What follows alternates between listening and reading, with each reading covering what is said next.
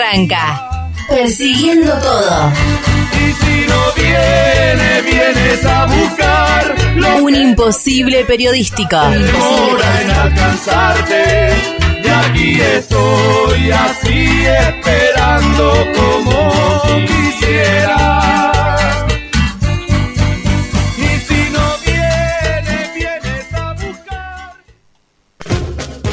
Muy buenas noches, queridos, queridas, querides, amigos, amigas y amigues. De esta forma, de esta manera, arrancamos la cuarta edición de Persiguiendo Todo. Mi nombre es Fernando Martínez y hasta las 23 horas los vamos a estar acompañando aquí, en este pequeño huequito de la madriguera.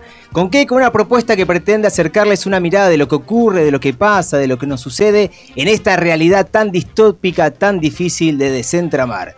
Como siempre, no estoy solo, estoy más que bien acompañado, en principio por el Señor Creador, Dios Todopoderoso, el Señor Leandro Ezequiel Gustavo Arnaldo, Tare Tarecito, al Tare. Muy buenas noches, Fer. Cada vez nos estamos yendo más a la mierda con los apodos. Me gusta. Me gusta que ya no tiene límites. Ya llegaste a Dios. Ya no, no sé qué hay más Más de eso no hay. Ay, debe haber algo más, quizás lo estaremos descubriendo más a futuro o con tu presencia. Mesías, te voy a decir ahora. Bueno, bueno, bueno. Cuánta presión. Cuánta presión, pero bueno, como sea, estoy muy contento, muy primaveral. Te voy a contar algún día el tatuaje que tengo de tu cara en mi espalda. Lo vi, lo vi, lo vi, lo vi. Eso viene de. El- pensé que te ibas a animar a contar el de la nalga, pero no, ese todavía no. esas son cosas privadas. Ok, ok, nosotros. ok. Así, así me gusta. Así que bien, muy contento de haber sobrevivido una semana más para poder sentarme en esta silla.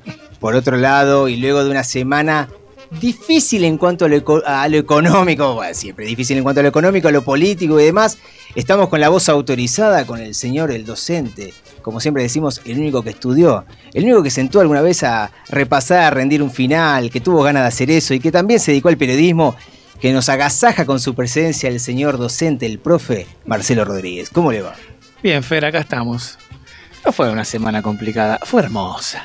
Y sí, a, a quienes nos gusta todo este tema de la rosca política, fue una semana que te dio de comer. O sea, pestañabas, dormías siesta y se había ido uno, uno se había ido a la Cancillería, venía el otro, iba para acá, para allá. Todo esto imagino que lo vamos a estar desarrollando en este rato. Un poco. ¿Qué tenemos esta semana? ¿Qué- cuéntenos qué tenemos para el día de hoy. Bueno, hoy en Efemérides a Contrapié es un día en el que pasaron millones de cosas. Pero acá vamos a estar hablando de una broma que terminó en tragedia. Una broma que terminó en tragedia. Un chiste, una- un, empujón en una escalera. Algo un poquito más elaborado, un poquito más pensado. ¿Hay, hay algún, algún sesgo de maldad, quizás? Mm, A mí me yo gusta que- intentar adivinar lo que hiciste. ¿Un chiste Lo sé, o lo una sé. cargada? Lo, lo estaban intentando fuera del aire. Es un poco de las dos cosas. Apa. Fue como un- una burla que, se, que, que Uh, hicieron, ¿no? Hay bullying. Ya sé. No, no, no, no. ya sé, bullying pero no. me lo guardo. Uy, mira, Marce, Me gustaría que le Marce, escribas Marce. a, apostar. ya. Ahora ya lo vas a escribir. Sí. Pero antes de escribirlo, Marce, te pregunto también, a ver, contanos vos con qué, con qué venimos en el día de hoy. Mira, no vamos a hablar específicamente de la coyuntura, de los pasos, de la carta, después las renuncias, después el nuevo gabinete que en nación, que en provincia. No, pero vamos a extraer algunos puntos y vamos a tratar de analizarlos. Bueno, impresionante, nos dejan ahí los puntos suspensivos. En minutos más ya está Marce con, con su espacio, con sus casualidades no existen para que nos explique un poquito de qué va el día. También tenemos que mandarle un saludo a quien me está clavando la mirada, no sé si con odio, con afecto, con cariño, el señor Jero que nos ve del otro lado y nos opera en el día de hoy. Y como siempre también. Y un saludo gigante a quien maneja nuestro Instagram, no redes sociales. Instagram, nuestra querida Carolina Gómez, quien próximamente la vamos a tener en, físicamente en este espacio. No, no. No me digas eso. Sí, sí, sí, ya te lo estoy anticipando. Falta un poquito, pero ya de a poco les iremos contando lo que se viene en estos próximos días. También es clave la presencia tuya, la forma que tengas de comunicarte con nosotros y lo puedes hacer siempre por medio del Instagram, arroba persiguiendo todo y por dónde más también. Bueno, eh, nos pueden ubicar en Instagram, como decía Fer, en Persiguiendo Todo. También nos pueden enviar un WhatsApp al 113-153-3953. Y si no nos estás escuchando en este momento en radiolamadriguera.com, nos puedes escuchar también en Spotify, Anchor, Mixcloud, en iVox. Cómo me encanta saber que en el secundario siempre te quedaste en el primer nivel de inglés y se nota ahora. ¿Viste cómo te decían? Estudia Totalmente. inglés, dedicale ese minutito. No, yo te lo voy a... Te va a ayudar en el Anchor, futuro. Mixcloud, Evox, ¿no? Para que está mi madre de aquel lado escuchándome que está buscando en este momento. Por su supuesto, es que nuestras madres nunca van a llegar ni a Mixcloud, ni a Evox, ni a nada. Tal cual. Bueno, también tenemos una consigna del día. Miren todo lo que hemos tenido en el día de hoy, todo lo que hemos Uf. preparado. Y el, y el disparador de esta consigna es que hoy eh, nos enteramos que en espacios abiertos nos podemos liberar del barbijo. Hay ciertas cuestiones que después las vamos a estar planteando, pero eso sería por ahí la gran novedad, lo que nos pone un poco felices, de cara a que todo esto va pasando de a poco y ya, al menos si vamos caminando, paseando el perro, te sacás el barbijo y respiras un poquito más. Ahora, la consigna del día es, ya la podés ver en el Instagram, arroba persiguiendo todo, es vos de qué te liberaste. Y les abro la pregunta a ustedes, ¿ustedes de qué se liberaron? ¿Qué fue lo que soltaron, dejaron? Mira, yo últimamente me estuve liberando del consumo de carne, por ejemplo. Eso es un dato al margen. Hay algo que sí me tenía preocupado y que lo pude, me pude liberar, que es de las medias viejas. No porque estén agujereadas ni gastadas, porque eso la verdad que no me molestó nunca. Pero sí que ya no tenían el elastiquito de arriba, ¿viste? Mm. Entonces te las pon- vos te ponías un soquete que te tiene que llegar al tobillo y se me baja hasta el talón. Sí, sí, No, no, hablemos, sí, un di- sí, sí, sí. hablemos un día de las medias de tubo, las que no tienen talón. Hablemos un día de esas medias que, te- que arrancaste el día subiéndotelas y terminás todo en el dedo gordo, acurrucada, acor- Claro. con el acordeón que El problema la es el elástico ahí. Claro. Vos no sabés lo que eran las medias de antes. Era- eran tubos. O sea, ahora las medias tienen la forma del- de la punta del pie. Hermoso. Y que tiene Claro. una costura por arriba. Por arriba del dedo. No, Claro. antes finalizaba, como que la cortaban con, con la tijera y la cosían, y te quedaba una especie de socotroco. Claro, los costaditos. No, insoportable. No, Esas no, eran las, primeras Ahora ya hay medias sí. hasta con deditos para cada Sí, uno. sí. Oh, eso me encantaría. es, es Me encantaría. Medio Te la baja un poco, podemos decir. Te sacas el pie, tienen los cinco dedos ahí. La, la idea de la media también te tapa un poco Ah, esa te- cuestión, el juanete, ¿no? La uña encarnada, ¿no? Eso te la tapa un poquito, digamos, la media. Ah, sos un poquito fetichista de los pies entonces. Como que- Sí, sí, claramente. Pero Sos bueno, observador, lo, iremos des- desarrollando, los dedos gordos, ¿no? Uñas pintadas, bueno, y demás. Yo de qué me liberé les comento, y esto A ver, Fer. le voy a tocar un poquito el corazón a la gente, a aquel que nos está escuchando. Yo me liberé del odio, del rencor, soy un ser de luz. Qué lindo, Fer. Y esto me lo dio haber llegado a este lugar, a este espacio, aquí en la madriguera, con Jero del otro lado que nos mira, nos, nos opera, nos permite soltarnos, liberarnos. Y yo soy un ser de esta forma. Voy por la vida, sin presiones, sin rencores, y así me, me- me voy llevando. No sé si está bien ni mal, ¿no? No hagamos juicio de valor, No, no, pero no. así me siento. Claro. No sé vos, Marci, si tenés algo que digas. Qué se me venga, sospechoso igual se me venga a la mente. Sí, sospechemos de todo siempre. Ahí va, ahí va. Sí, De algo que te hayas liberado, que digas, esto me molesta un poquito más, menos. yo me acuerdo, me, se- disfruté mucho el profesorado, pero cuando me recibí sentí Mm. que respiré porque todas esas cantidades de horas de lunes a viernes en el turno noche, cuando todo el mundo estaba en su casa comiendo, qué sé yo, viendo la tele o paseando, bueno, este, sentí eso, sí, una liberación, lo disfruté mucho, pero cuando me recibí fui más libre. Sí, es linda la cursada, pero una vez que Sí. uno tiene el papelito colgado, el cuadrito en la pared, también es lindo, ¿no? Haber Claro, cerrado claro. Ese, ese momento, ¿no? La rutina y demás. Así que dejamos ya en pie para que lo veas en el arroba persiguiendo todo. Vos, ¿de qué te liberaste? Ingresá, nos puedes dejar un mensaje. Esperamos a dentro de unos 43 minutos estar contándote y a ver qué, qué conclusiones hubo. tic-tac, tic-tac, tic-tac. Pero ahora llegó el momento de que pasemos un poco a, a lo cotidiano, a lo coyuntural en cuanto al plano político, en cuanto al análisis que nos va a dejar eh, Marcelo Rodríguez para más que nada saber qué pasó, qué ocurrió y también esas perletas que siempre nos destaca y que nos hace pensar un poquito más.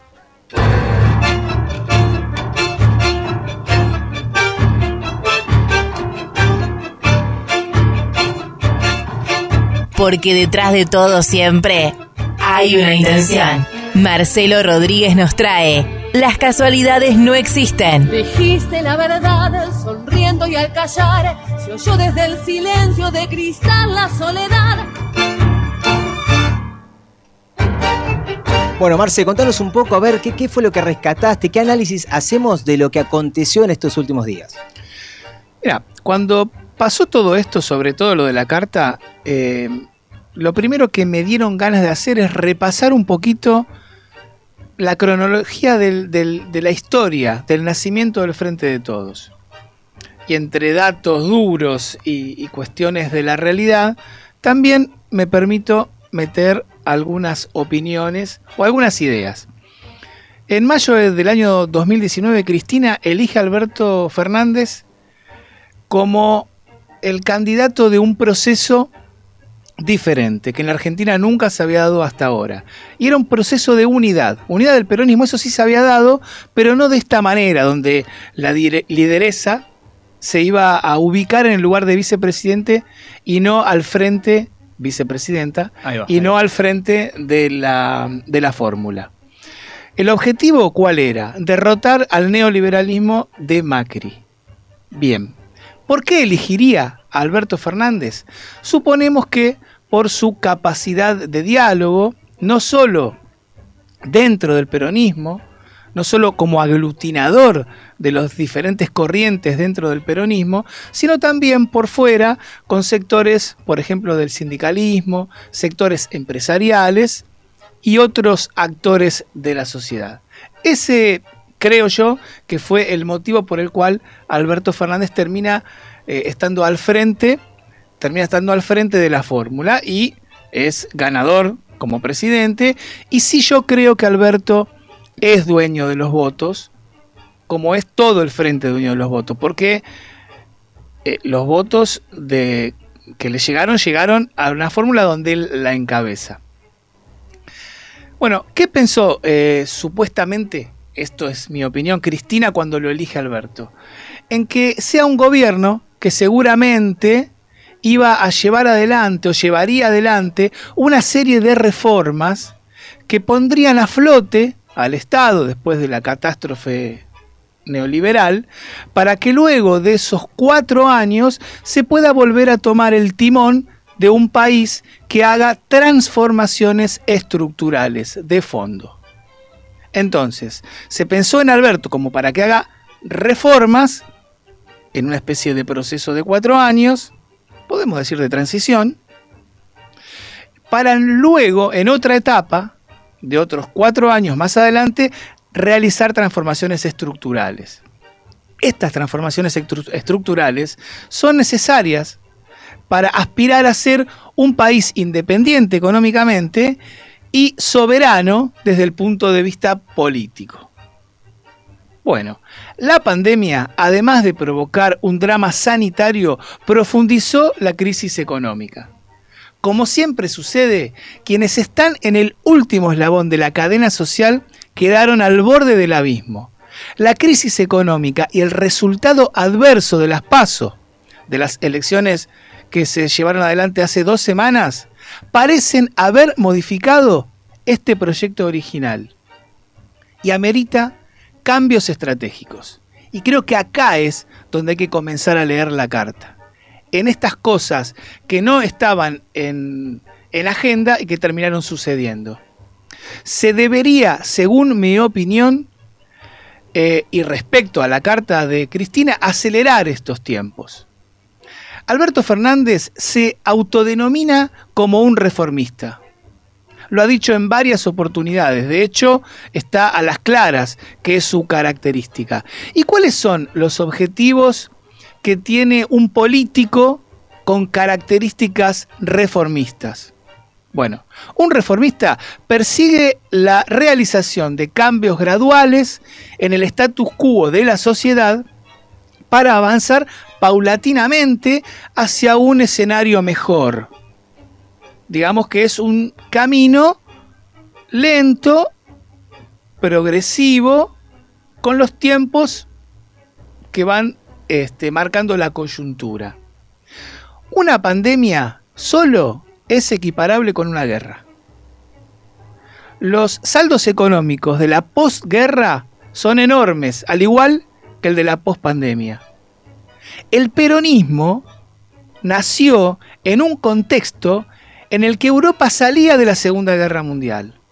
El rol del Estado, el rol del Estado en el primer peronismo fue clave para el crecimiento del país, para el crecimiento económico, con distribución de recursos, derechos, industrialización y generación de empleo. Las decisiones políticas que Perón tomó no tenían precedentes en nuestro país. No fueron reformas. Esas no fueron reformas, fueron transformaciones estructurales. Modificó el modelo. Miren, por ejemplo, el gobierno aquel, el primer gobierno de Perón, modificó la carta orgánica del Banco Central para luego nacionalizarlo y así también los depósitos. Pasaron a ser del Estado Nacional.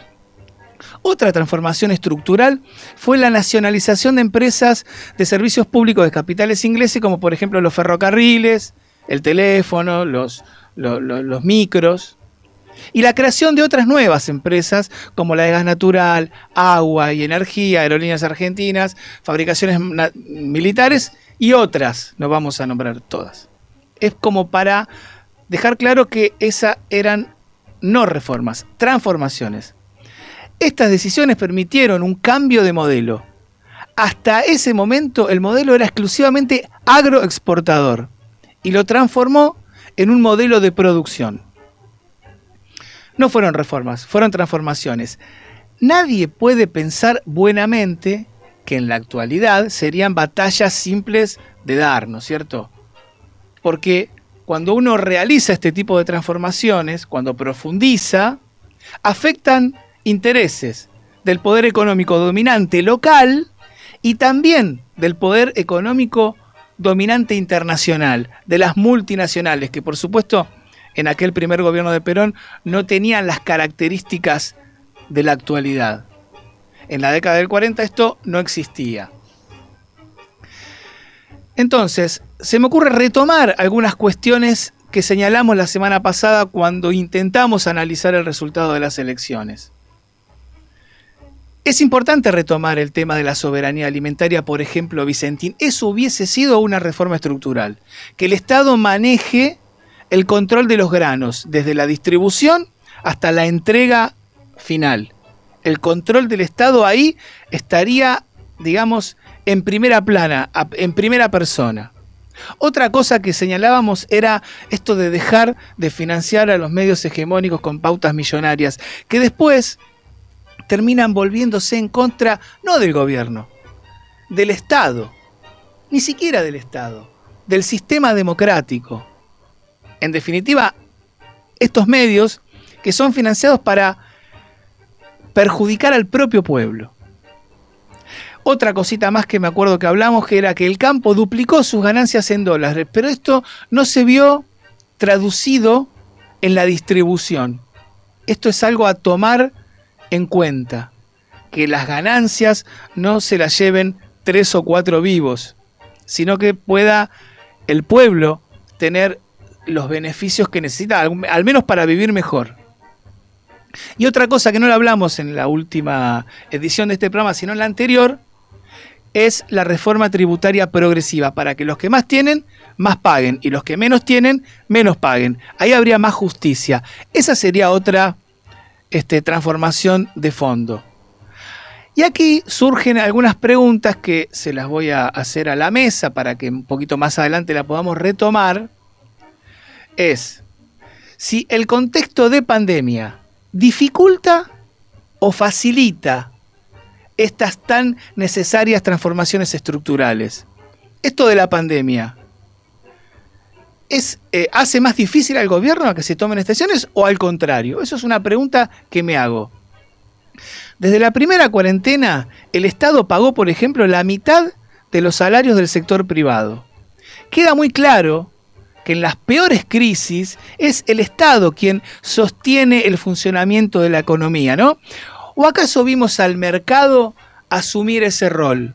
Me parece que no. Lo podemos este, vislumbrar en el comportamiento de algunos empresarios que judicializaron y otros que directamente desconocieron la ley del aporte solidario a las grandes fortunas. Miren, Cristiano Ratazzi, algunos nombres, Pilar Pérez Compán y Héctor Mañeto no pagaron el impuesto a las grandes fortunas.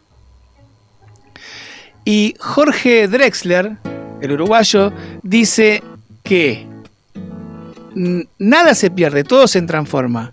Y yo digo, si las transformaciones no se dan en este contexto, ¿en qué contexto se van a dar? Luego gota de sudor que se hizo vapor, luego viento que en un rincón de La Rioja movió el aspa de un molino mientras se pisaba el vino que bebió tu boca roja. Tu boca roja en la mía, la copa que gira en mi mano. Y mientras el vino caía, supe que de algún lejano rincón de otra galaxia, el amor que me darías, transformado volvería un día a darte las gracias. Cada uno da lo que recibe, luego recibe lo que da. Nada es más simple, no hay otra norma, nada se pierde, todo se transforma. Todo se transforma.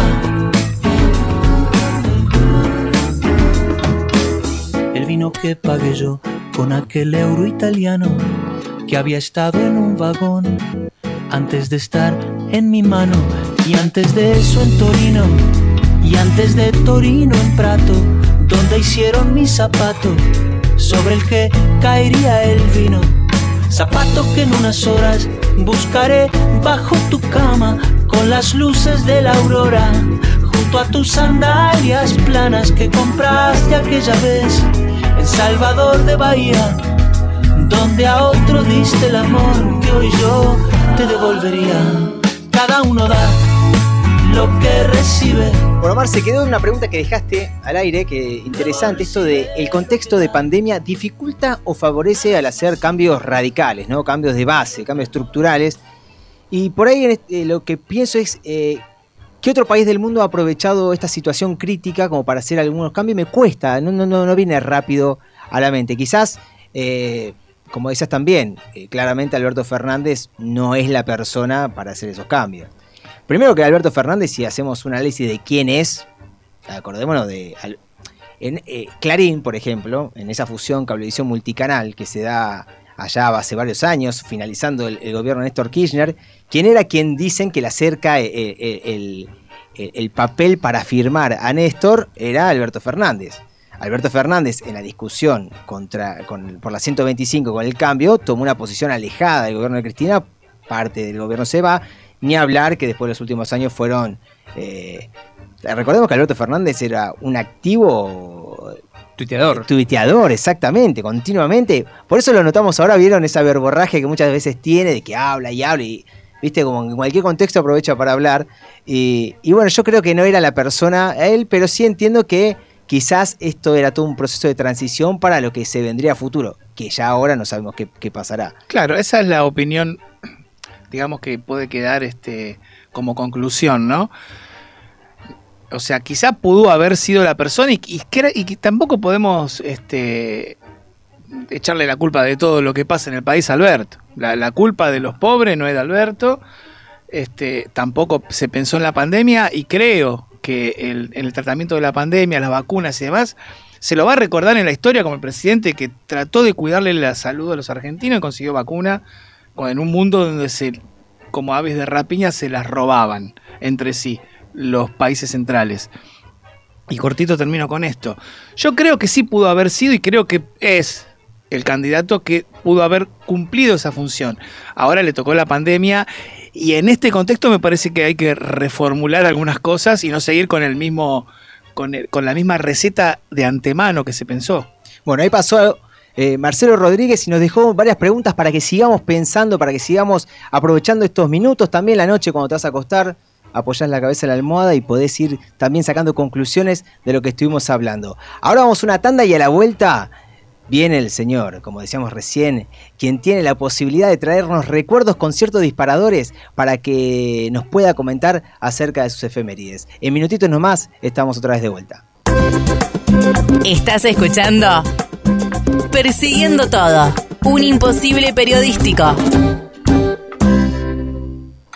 Un hecho olvidado que hoy rescatamos. Efemérides a contrapié. Porque cuando la historia va para un lado, el negro Altares ya encaró para el otro.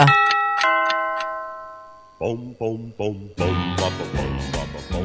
Bueno, Tarecito, antes que nos cuentes qué pasó un día como hoy, les recordamos que tenemos una consigna del día que es ¿Vos de qué te liberaste? Nos puedes contestar en arroba persiguiendo todo o por WhatsApp al 11 31 53 39 53. Te lo repito, 11 31 53 39 53. Y decinos, Tarecito, bueno, ¿qué pasó un día como hoy? Bueno, como decíamos antes, es un día donde pasaron realmente millones de cosas. Tantas. Tantas. Pero bueno, tiramos un random, ¿no? Por ejemplo, 21 de septiembre, 1863, en Madrid, el rey de España reconoce la independencia de la República Argentina.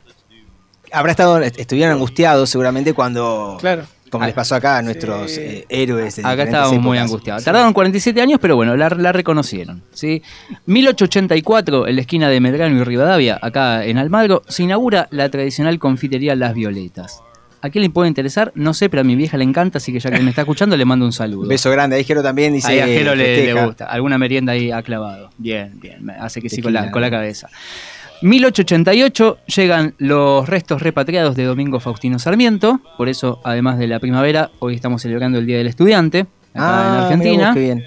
Viene por ahí. lucha, Pero, ¿no? eh, bueno, Puedo cantar si quieres. No, no- no sé O si sea hace- que, no hace perdón, falta. por Sí, Sa- por, Sarmiento hay dos este, conmemoraciones. exactamente.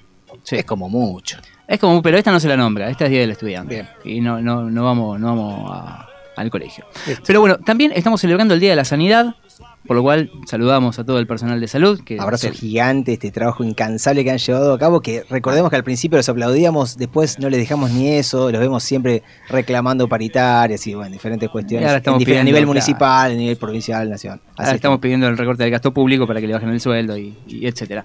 Pero bueno, eh, también es el día del economista, del fotógrafo, del ingeniero aeronáutico y los artistas plásticos. Se mandaron Variado, todo. un popurrí. Como que se Ahora, metieron todo el varios 21 de septiembre, ¿no? días, dale. Y, pero ¿qué día no querés ir a laburar? Y mandale el 21 de septiembre. O sea, Y metete bueno, ahí, ¿no? Tiene, bueno. su encanto. Esto en Argentina igual. A nivel mundial es el Día Internacional del Alzheimer, el Día contra los monocultivos de árboles y ¿De el? Día monocultivo de árboles, perdón, y el Día del Orgullo Pagano. Ese está bueno, pero otro día vamos a ampliar. Pero sobre todo hoy es el Día Internacional de la Paz. Y a esto queríamos llegar. Es el Día Internacional de la Paz. Qué lindo que sos. Y mira con la paz Sí, sí, sí. que te digo paz. En muy modo zen estás hoy. Para que en casa vayan sintiendo esa paz. Como el cuerpo se va nutriendo de paz. Y se va llenando y llenando y llenando de paz hasta que explota de ira directamente, ¿no? Sí, Porque, bueno, esto es efemérides a contrapié y acá vamos de la paz al quilombo, al, al escándalo, a la tragedia. Así que en el Día Internacional de la Paz buscamos alguna historia trágica como para compensar y la encontramos. Ahora bien, la tragedia que les quiero contar pasó en 1949, pero empezó mucho antes. Casualmente también, un día como hoy, un 21 de septiembre de 1866, con el nacimiento de Herbert George Wells. Herbert George Wells. Escritor Qué y novelista Qué- británico, qué Qué padre. bilingüe. No, fluido, Qué fluido. políglota, ¿no? Es- Sí. qué Es, tipo. es el sketch de Capuzoto, ¿viste? Que. También 60, cumpleaños. 60 cumpleaños. cumpleaños. Ok, can- También Jorge Drexler. Nos que está recién escuchando, ahora se escuchamos. Capuzoto. Ah. Por supuesto. También se cumple de Stephen King, que también nos está Abrazo escuchando. Un genio. Tengo un poco de miedo siempre porque. Pero bueno, mal pero bueno, volvemos a, a- a Herbert George Wells, que es escritor y novelista británico, padre de la ciencia ficción y autor de varios clásicos como La Guerra de los Mundos. Y por acá va la cosa. La Guerra de los Mundos es una novela de ciencia ficción que describe una invasión marciana en la Tierra, ¿no? publicada en 1898. 40 años después de eso, 1938, otro Wells, en este caso Orson, hizo una adaptación de esta novela para la radio. El resultado de esto es mundialmente conocido, pero te lo vamos a contar igual. Bien. Orson Welles, que para ese momento tiene 23 años, es el director de la compañía de teatro Mercury, con la cual interpretan en radioteatro diversas obras clásicas como Los Miserables, La Casa de Casablanca, El Conde de Montecristo, La Vuelta al Mundo en 80 días, etc. Para Halloween se les ocurre hacer una versión de La Guerra de los Mundos. Pero Orson pensó que a nadie le iba a interesar demasiado una historia tan poco probable, o sea, con alienígenas, cosas raras. Así que le puso un par de condimentos. El primero fue situarla. En vez de que pasara en Inglaterra, como la obra original, la iba a contar como si estuviese pasando ahí mismo, en New Jersey, donde estaban. El segundo condimento que le mandó fue adaptarla de forma que pareciera más un noticiero que una novela. Excelente. Y el tercero fue el factor sorpresa. El 30 de octubre a las 9 de la noche arranca la transmisión y el productor, y, perdón, y el locutor anuncia lo que viene. Orson Welles y su compañía La La La con La Guerra de los Mundos. Orson hace un pequeño monólogo y enseguida un locutor anuncia que van a empezar a transmitir a la orquesta no sé cuánto desde el Hotel Plaza de Nueva York, tocando en vivo para ustedes. Cosas que se transmitían antes, ¿viste? Que te pasaban. Bueno, vamos con la camerata Bariloche del Teatro de Flores, ¿viste? Pa, tomá, dos horas, entretenete con eso. Presentado por Domingo Di Núbila. Eh, claro. No lo conozco, pero me encantó el nombre. Sí. Me pone cara de, ¿cómo no lo conoces? No, Se dedicaba no. a eso y después terminó haciendo el show de Michael Jackson. Uh, tomá. Ah, fenómeno. Me está trayendo. Ladri. Ya, bueno, ya tengo otra Bueno, historia, mira, para la perdón. próxima. Pero bueno, arranca la orquesta, viste, ahí qué sé yo. Orson, no sé, nadie lo conocía mucho. Pero al toque interrumpen la transmisión para dar un comunicado. Alerta, ¿no? Último momento. Señoras y señores, le presentamos el último boletín de la Intercontinental Radio News. Desde Toronto, el profesor Morse en la Universidad de McGill informa que ha observado un total de tres explosiones del planeta Marte entre las 7.45 y las 9.20 pm. Seguiremos informando, bla, bla, bla, bla, bla. Volvemos con la orquesta desde Nueva York.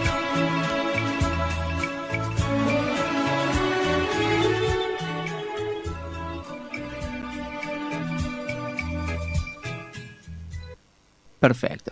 Y ahí volvían a cortar, ¿no? Ahí estaba la orquesta. En este caso la cortaba Carl Phillips, que era un periodista al que habían mandado al observatorio de Princeton, ahí en New Jersey, para hablar con el profesor Pearson, que era el tipo que estaba a cargo ahí del observatorio, el que estaba viendo todo el tema de estas explosiones en Marte.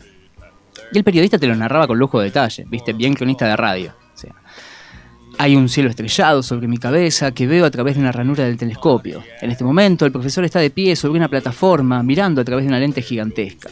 Le pedimos disculpas si en algún momento la entrevista se corta, dado la importancia de los acontecimientos, él está en comunicación permanente con distintos centros astronómicos del mundo y bla, bla, bla.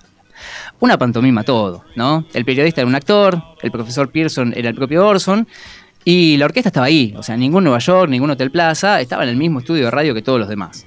Estaban todos en la misma, montando una, una escena maravillosa. Y así siguió la transmisión como si realmente fuera un concierto que iban cortando cada vez que pasaba algo. Por supuesto, todo el tiempo pasaba algo, ¿no? Y ya empezaban a llegar reportes. Primero un sismo y después un meteorito, que había caído también ahí nomás en New Jersey. Lógicamente, el locutor avisa que ya mandaron a un periodista desde el observatorio al lugar donde cayó el coso este, junto con el profesor, los bomberos, la policía y toda la pelota. Y vuelve la música.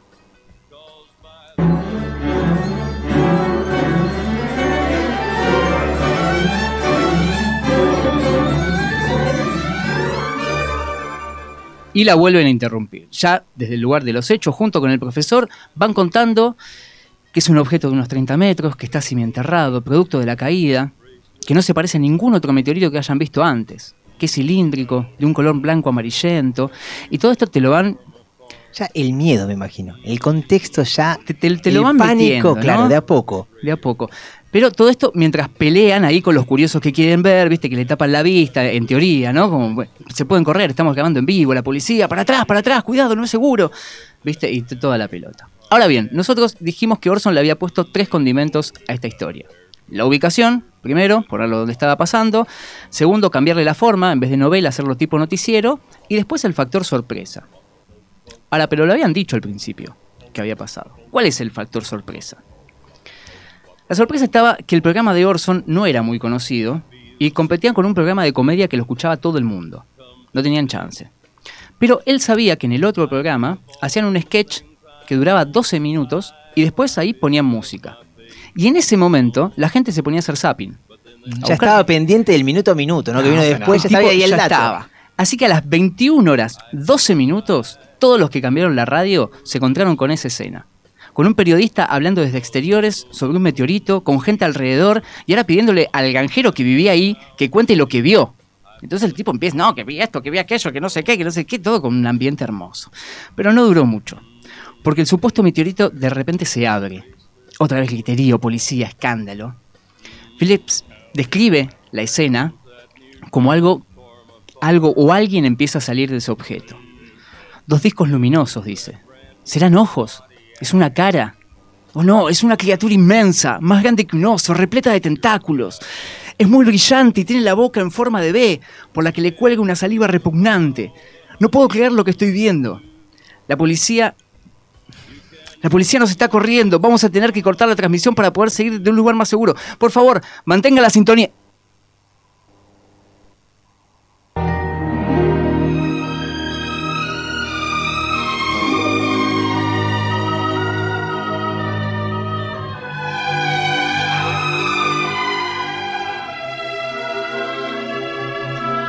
Bueno, yo lo relaté medio como el culo, pero imagínate eso bien relatado, el que escuchó la radio, el que puso la radio en ese momento, que fue la mayoría. Que se de perdió la, gente. parte inicial de que hay una sorpresa. Exactamente, entró como un caballo. 1948 dijiste. 1938. 30. 38. 38, o sea, veníamos después de la Primera Guerra Mundial, estaba todo el tema de que vienen los alemanes, estaba a, a- Claro, de la Segunda claro. Guerra Mundial, era normal estas cuestiones de que Claro. vivir en alerta, ¿no? Para ellos. Así que bueno, así siguieron describiendo cómo la policía se acercaba con una bandera blanca, cómo los quemaban a vivos a todos con un fogonazo, un fogonazo de luz, al mejor estilo Día de la Independencia, cómo va cayendo el ejército, cómo la humanidad no tiene salvación. Lindo el contacto que se hizo con. con- Claro, nada menos son estos, estos marcianos hijos de su madre. Pero bueno, sacan al aire hasta el secretario de Estado de, de- secretario de Estado de Estados Unidos. O sea, todo verso, ¿no? Pero con una veracidad contundente. Tanta es la veracidad que empieza el bardo. El bardo real. No el de la ficción que están armando, sino el de la gente que se lo está creyendo. Claro, porque en el momento decís que ya está. Eh, iba a decir a la mierda con todo, pero algo Pero, así. Entonces y- entras en pánico y decís, me, me las tomo, empiezo. Me lo está temor. diciendo la radio. o sea, Claro, que los medios no mienten, ¿eh? Jamás. Nunca, Ah, por eso- claro. nunca. Bueno. Claro que la gente haya creído. Las comisarías estaban abarrotadas de gente que se quería proteger del inminente ataque marciano. Las redacciones de noticias hasta las pelotas de llamados. Tanto que se bloquearon todas las líneas. Nadie podía comunicarse con nadie. Se trabaron las rutas y los accesos de la gente que se quería escapar. Todos se querían ir a la mierda. Se saquearon supermercados. Había gente llamando a sus familiares únicamente para poder despedirse.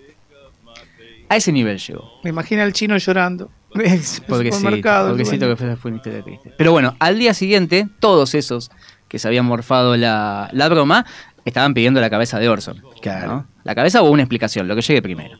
Así que el tipo dio una conferencia de prensa en la que aseguró que él jamás se imaginó que podía haber gente asustada. Jamás. Mentira. Como Mentira. obra de teatro que te tiene que llevar a la emoción, digamos que fue un éxito rotundo. Rotundo. Pero bueno, ahí lo estaban juzgando por, por mentirle. Pero yo jamás pensé, mentira. No iban 20 minutos del programa y el director de la radio había entrado al estudio casi a las patadas y le pidió a Orson que parara. Que diga que era una joda, que la gente estaba entrando en pánico. Ni loco, dijo. ¿Tienen miedo? Genial. Eso era lo que buscábamos. ¿No? Yo creo que tampoco se imaginó este caos. El tipo de haber hecho. Aparte, no, eh, no había redes sociales, por lo cual no había un minuto a minuto de la gente de lo que estaba pasando en ese contexto. Entonces el tipo podía eh, Claro, habría suponer imaginado- algo, pero no a tan gran escala. La verdad imaginó que estaban todos cagados en las patas en la casa. Claro. Bueno, te puede pasar, qué sé yo. Pero bueno, Wells, el gran declarante, se lavó las manos de todos, salió ileso. Es más, fue una catapulta al éxito, como, como bien decías, Nandi. Estaba en la tapa de todos los diarios y todos conocían al tipo que le había vendido un buzón a millones de personas. ¿A qué industria le puede gustar tener en sus filas a un tipo que le venda a millones de personas? A todos, pero principalmente en ese momento a Hollywood. Así que el tipo consiguió un contrato inédito y la industria hasta en ese momento, que fue la libertad absoluta de hacer lo que se les cante la regalada. Y parece que tiene un final feliz esto, pero no. Porque esta misma adaptación se volvió a hacer muchas veces. Pero la peor, o la que peores consecuencias tuvo, fue la que se hizo en Quito, Ecuador, en 1949. A pocos años. Pocos años, 11, 11 años después. Exactamente. La historia es la misma, pero con un agravante. El periódico El Comercio, que también era dueño de Radio Quito, que hizo esta, este programa, venía publicando supuestos avistamientos de platillos voladores en una ciudad en Colombia. Ya te venía limando la cabeza. de Venían macerando, Trabajo fino, claro. ¿viste? Venían macerando la droga. No dieron ningún aviso y se mandaron de lleno. Después de una canción en vivo, el locutor interrumpió a los cantantes para informar que había visto un objeto volador sobre las Islas Galápagos. Y no terminaron de cantar una tercera canción cuando el tipo informa que el platillo volador había descendido en las afueras de Quito, en el barrio de Cotocallao. De fondo se escuchaban supuestas llamadas de otras radios del país advirtiendo del peligro. Se decía que una nube de gas tóxico se acercaba a la capital desde el sur y que ya había varias ciudades en problemas. Pero no pudieron ni terminar estos. Iban unos 20 minutos también de transmisión cuando una masa enfervorizada de gente fue hasta el edificio de la radio y del diario dispuesta a romper todo. A todo esto ya había gente desesperada por la calle, otros yendo a confesarse, otros a quemar billetes, otros a hacer lo que no hicieron en su puta vida, ¿viste? Y así. Pero una buena parte fue a romper todo. Después del susto, se habían dado cuenta. Y fueron a deshogarse al edificio de la Radio Quito. Primero fue piedras y ladrillos. ¿No? Una cosa normal, un enojo pasajero, quien no tiene una piedra. Va, qué sé yo. Pero después prendieron fuego el edificio. Con el agravante de que ahí se publicaba un diario. O sea, toda la grasa y el aceite de la imprenta, al igual que la cantidad de papel que tenían guardado, hicieron que el incendio fuera todavía más rápido y absoluto. La policía, al no divisar extraterrestres alguno en las afueras de Quito, y viendo que se trataba de una burla, se desentendió del problema. No se le prestó ningún auxilio a los artistas, periodistas y demás trabajadores que estaban adentro del edificio, y que intentaron ponerse a salvo saltando de techo en techo. Se subían a la terraza y se Es una saltaban librada a ahí los con la policía ahí como Sí, que sí, bueno. como sí, que es claro, Arre- así, claro. así que son chistosos, bueno. Ah, sí que sos actor, así que querés actuar, actúa ahora. Corre, salta, gato, así.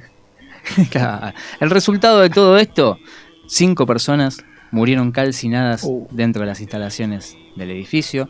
Radio Quito estuvo fuera del aire por más de dos años y Leonardo Páez, el director y, y responsable de todo esto, perdió todo tipo de credibilidad en el Ecuador y se exilió, se autoexilió en Caracas. Yo tengo una pregunta para la mesa y ya voy a ir cerrando, pero ¿vos crees que hoy alguien puede confiar así ciegamente en un medio de comunicación como pasó en esa época? ¿Le estás abriendo la pregunta? Estoy abriendo la pregunta, sí. sí, por supuesto. No sé ¿Vos si ese sí? nivel, pero claramente que cosas que yo creo que los medios hoy te condicionan muchísimo. Claramente uno supone que no vas a llegar a eso, pero si llegas a estar votando otras cosas, y qué sé yo, vamos a, a lo básico, digo. Así con todo, con el consumo, con un montón de cuestiones. Y puede ser, puede ser. Mirá, Sí, me anoté un nombre, José de Ser. Periodista Seguime de... chango. Seguime Chango. seguime echando. Era muy parecido. Y hace 30 años, ¿eh? Mira. Pero bueno, así termina nuestra tragedia de hoy. Así que muchachos, muchachas y muchaches, acá, desde las efemérides a contrapié, es nuestro deseo para esta semana que no nos comamos todos los bolazos que nos tiran, desde las redes sociales, la tele, en este caso la radio, pero en definitiva de los medios de comunicación. Pero si por esas cosas de la vida nos lo comemos igual, porque están bien hechos, porque vienen de alguien que conocemos, porque nos agarra distraídos, poco informados o poco felices, honremos el Día Internacional de la Paz y no salgamos a cundir el pánico como en Estados Unidos o a romper todo como en Ecuador. Pensemos, paremos, chequeemos.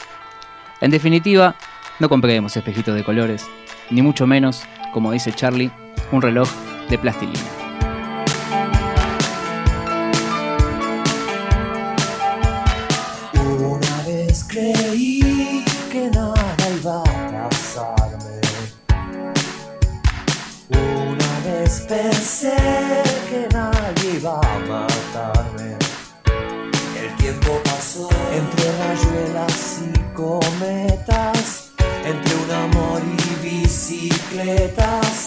Aunque estuviera solo, sabía jugar aunque quisiera llorar.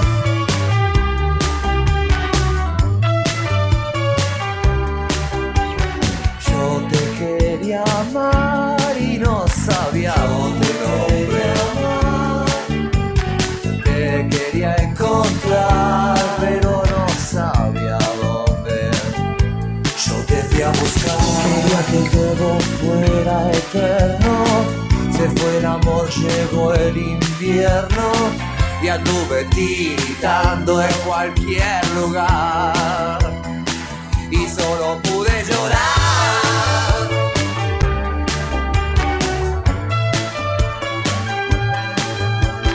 Alcanzar lo interminable,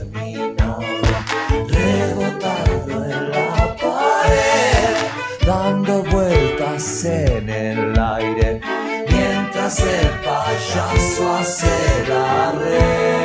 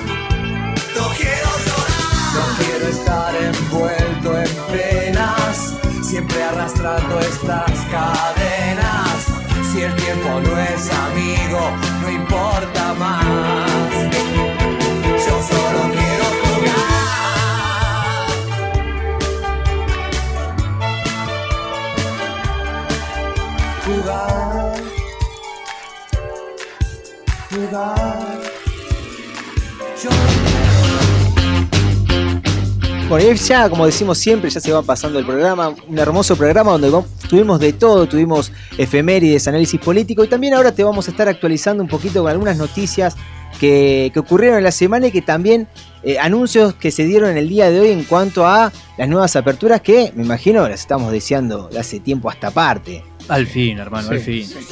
Bueno, en principio se- la, la más notoria, se levanta la obli- obligatoriedad de uso de tapaboca al aire libre cuando estamos circulando en forma individual.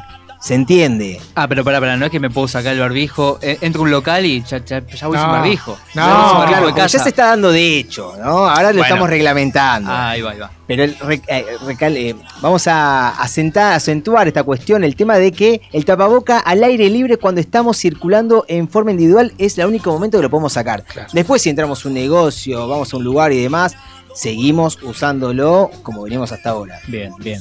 Bueno, reuniones sociales sin límites de personas cumpliendo las medidas de prevención, tapabocas, distancia y ventilación.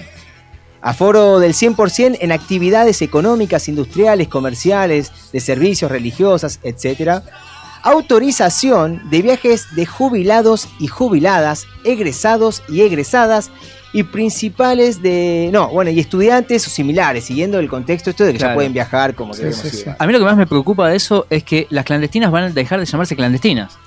Claro, porque... Va- van a volver a hacer fiestas. Y acá te traigo esto que estabas deseando vos, Tarecito, de hace mucho tiempo a esta parte, la autorización de discotecas con aforo del 50%. Uh, ahora Comienza sí, tu eh. raíz nuevamente por la zona oeste del conurbano bonaerense, eh, en esa casa continua de bueno, diferentes especímenes que se puede hallar en diferentes horarios de la madrugada, noche, mañana. Pero ahí tiene bien, que bien. tener, eh, creo que el certificado de vacuna.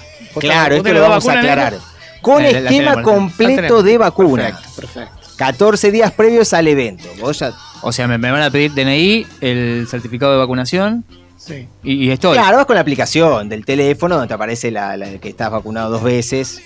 Perfecto, Cualquiera. Y bueno, esta es la actividad que señalaron que es la de mayor riesgo, por lo cual seamos conscientes, cuidémonos, si esto queremos que se perpetúe en el tiempo, depende de nosotros. Y también la habilitación de salones de fiestas, bailes o actividades, eventos masivos de mil personas, apertura gradual y cuidada de fronteras y demás, así que ya comienza también de a poco en los próximos días el turismo para que pueda ir ingresando dentro del país. Otra noticia relevante que ocurrió en la semana y que estuvimos hablando un poquito, pero por ahí lo vamos a expandir también, es el cambio el gabinete de ministros, tanto a nivel nacional como provincial. Se dio luego de que la vicepresidenta Cristina Fernández escribiera una carta pública donde expuso su mirada sobre la derrota que sufrió el peronismo en La Paso. Eh, la Corte Suprema de Justicia, por otro lado, ratificó el procesamiento con prisión preventiva contra el represor Luis Abelardo Patti por el homicidio del ex diputado de la Juventud Peronista Diego Buñiz Barreto.